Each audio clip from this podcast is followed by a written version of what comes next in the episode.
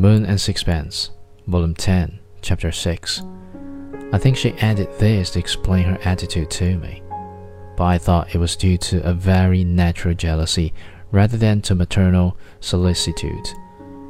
Are you in love with him still? I don't know. I want him to come back. If he'll do that, we'll let bygones be bygones.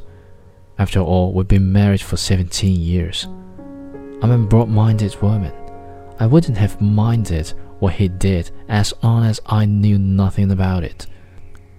He must know that his infatuation won't last. If he'll come back now, everything can be smoothed over and no one will know anything about it.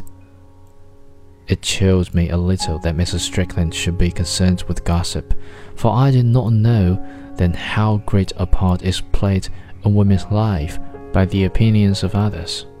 It throws a shadow of insincerity over their most deeply felt emotions.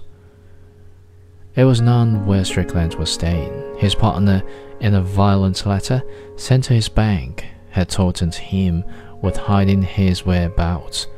The Strickland, in a cynical and humorous reply, had told his partner exactly where to find him. He was apparently living in a hotel. I've never heard of it, said Mrs. Strickland, but Fred knows it well. He says it's very expensive. She flushed darkly.